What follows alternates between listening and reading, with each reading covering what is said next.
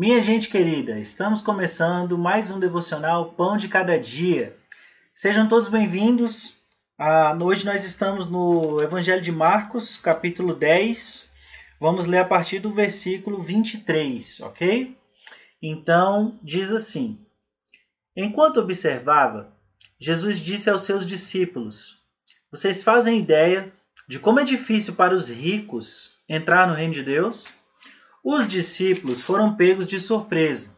Mas Jesus continuou: Vocês não imaginam como é difícil. É mais fácil um camelo passar pelo fundo de uma agulha. Os discípulos ficaram chocados. Se é assim, quem tem chance? Perguntaram. Jesus olhou bem firme para eles e disse: Ninguém tem chance. Se pensam que conseguirão pelo próprio esforço, a única maneira é deixar Deus agir. Só Ele tem o poder de fazer.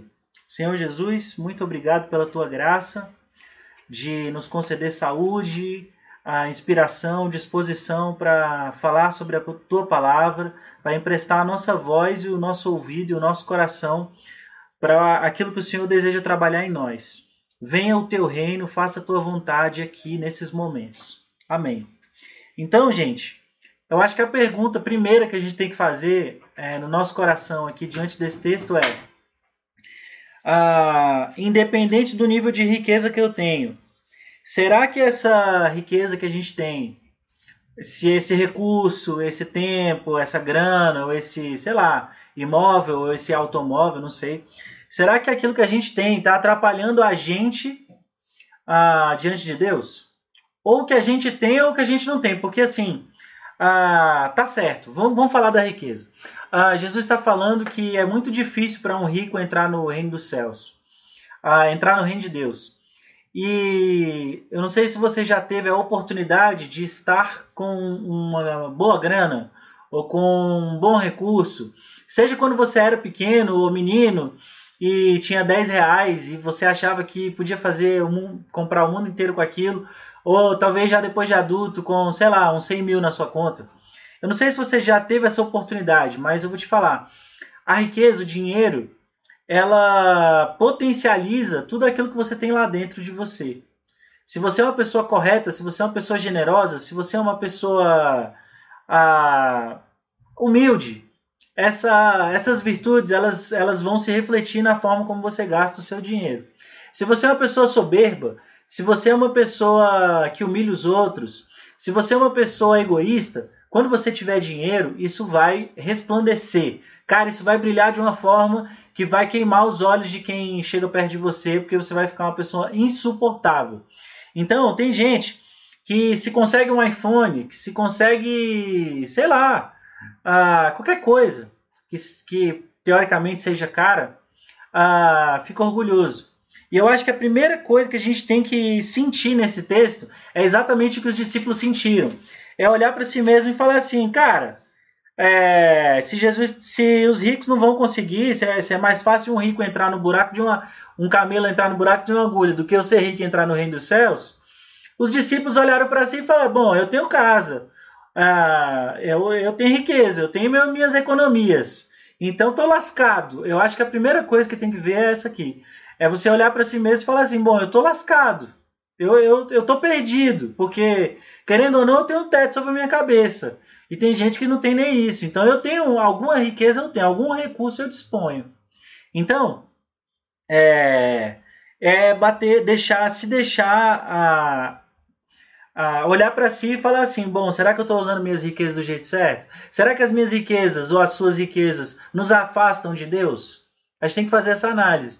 Porque se estiver afastando de Deus e você for uma pessoa que já dobrou seu coração a Jesus, você pode ficar tranquilo que Jesus vai tirar de você. Por quê? Porque ele tem um interesse com a sua salvação, com a sua alma, com seu, com seu e com o meu fim, com seu e com o meu propósito, o propósito que ele determinou para nós. E se dinheiro, recurso, grana, qualquer coisa estiver atrapalhando a, a, nossa, a nossa vida, a, a, o prosseguimento do nosso do nosso dia perfeito, porque Provérbios diz que a vereda do justo é como a luz da aurora. A aurora é quando nasce o sol, que vai brilhando até ser dia perfeito.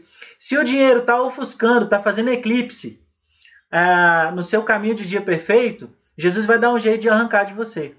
Ah, assim como o pai corrige a quem ama, Deus corrige os seus filhos. Então, ah, eu acho que o convite é, primeiro, essa humildade, porque o dinheiro pode te cegar. Se você vacilar, se eu vacilarmos, o dinheiro pode nos cegar. O segundo é a gente pensar que existe um paralelo entre riqueza e prosperidade. Talvez você nunca tenha pensado nessa verdade, mas existe uma diferença entre recursos, grana, ah, bens, ah, matéria e valores. E existe uma prosperidade que o Espírito Santo nos permite entender que Deus, pela sua infinita sabedoria, concede a algumas pessoas em que nós conseguimos ser pessoas que têm muito, mas não deixam de ser uh, muito uh, dispostas a Deus.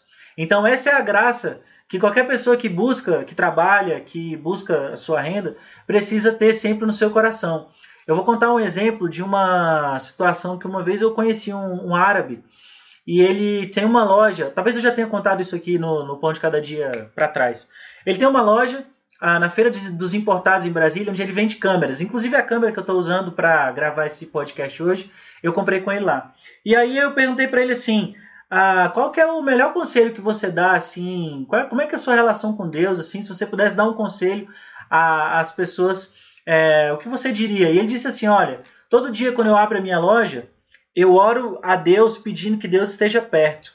Deus esteja perto, Deus esteja perto. Ele falou na língua dele lá, o, o, o dialeto lá, ele falou: ó, Deus esteja perto. E ele me traduziu para mim, né?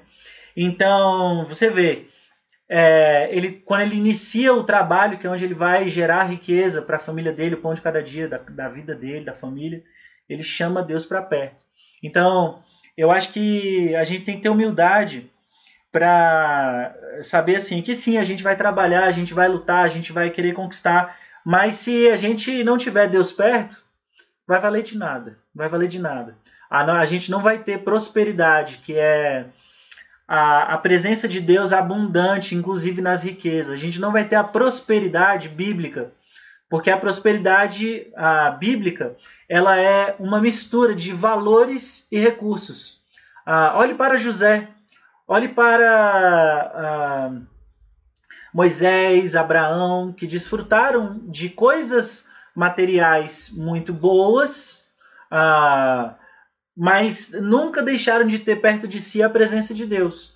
Então, da mesma forma, a, a gente pode sim conquistar, e pode ser que Deus tenha um plano de que a gente tenha muita grana, uh, mas você pode ter certeza que, independente se você vai ou não ganhar muito dinheiro, você precisa conscientemente, eu preciso conscientemente buscar valores, virtudes de Deus, para que independente se a gente tem um punhadinho de farinha ou se a gente tem bilhões em bilhões em bilhões, bilhões e bilhões e bilhões, não falte em nós a generosidade. Então, a Bíblia conta a história de uma viúva que estava indo ofertar e Jesus viu e falou: essa viúva está colocando mais, está fazendo melhor oferta, está adorando mais a Deus com esse pouquinho que ela está dando do que o pessoal que está dando um montão de grana. Por quê? Porque ela está dando, ela está entregando o que ela tem, o melhor dela, ela está dando o melhor. Então, relacionar com Deus sempre vai ser uma relação com o outro. Então, Deus e nós, nós temos uma relação de verticalidade, de autoridade, de comando, de direção. Deus é essa pessoa para nós que tem o nosso manual de instruções. Mas, e nesse manual de instruções, ele nos ensina que para a gente lidar bem com o céu, a gente tem que lidar bem com a terra. Então, não é ser louvado por todo mundo, ser o alvo de elogio, não é isso que a gente vai buscar. Mas a gente vai buscar sim agradar a Deus servindo ao próximo. Então, riqueza ah, deve ser um deve ser para nós assim um, apenas um dos sinais de que Deus está conosco. Ah, não faltar o pão de cada dia, não faltar a nossa mesa. E olha que mesmo homens e mulheres de Deus já experimentaram ah, momentos difíceis, momentos de, de grande dificuldade financeira, de faltar até o pão. Mas assim, sempre que nós tivermos qualquer coisa, isso não pode roubar o nosso coração, fazer a gente esquecer Deus. Para finalizar, eu só quero te conduzir ao seguinte pensamento. Deixa eu pegar aqui meu caderninho que tinha caído no chão, que é o seguinte: a salvação é dom de Deus. Jesus iniciou um assunto de dinheiro e que acabou desembocando em salvação. É, os discípulos falaram assim: Ué, quem é que tem chance então? Eu não tenho chance, eu não vou conseguir, não é possível para mim. E Jesus virou e falou assim: Olha, é, vocês podem entrar no céu, vocês vão entrar no céu, mas isso não é, não são suas obras, não é você que faz, é Deus que faz. Então, olha só, eu não sei como é que está a sua relação com Deus, como é que está o seu tempo com Deus, como é que está a sua entrega, o seu entendimento, a sua disposição a Ele. Mas o convite, o convite hoje aqui para você é que você ah, não abra mão de uma eternidade próspera, de uma eternidade ah, sem estar perdida. Porque eu até coloquei o título de hoje de Ricos e Perdidos. Mas o convite de hoje é para que você realmente consiga ter uma eternidade próspera em Deus, na presença dele. Então, refaz o seu relacionamento com Deus, é, pega a sua Bíblia, tira a poeira dela. Se ela está só aberta na sua casa aí, é, tá na hora de você abrir ela no seu coração, lendo, ah, e tá na hora de você começar a orar, tá bom?